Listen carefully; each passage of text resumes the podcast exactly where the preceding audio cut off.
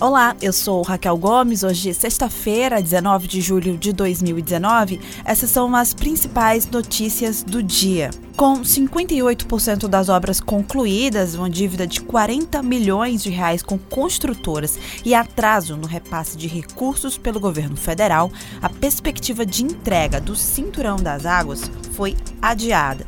O projeto, que foi concebido para a distribuição das águas vindas do Rio São Francisco no Ceará, tinha previsão para este ano, mas, segundo o Ministério do Desenvolvimento Regional, o prazo foi estendido para o fim de 2020. O juiz da 13ª Vara Federal de Curitiba, Luiz Antônio Bonar, tornou réus o ex-senador Romero Jucá, do MDB, e o ex-presidente da Transpetro cearense e também ex-senador Sérgio Machado. Eles são acusados de corrupção na subsidiária da Petrobras.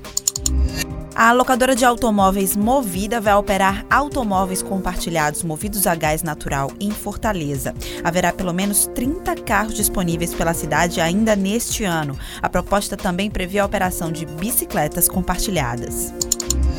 A Justiça de Uruburetama analisa o pedido de prisão preventiva de José Wilson de Paiva. Ele é acusado de ter abusado sexualmente de diversas mulheres durante consultas ginecológicas. A solicitação é do Ministério Público Estadual e possivelmente vai ser proferida hoje, de acordo com o Tribunal de Justiça do Estado. Essas e outras notícias você encontra no povo.com.br.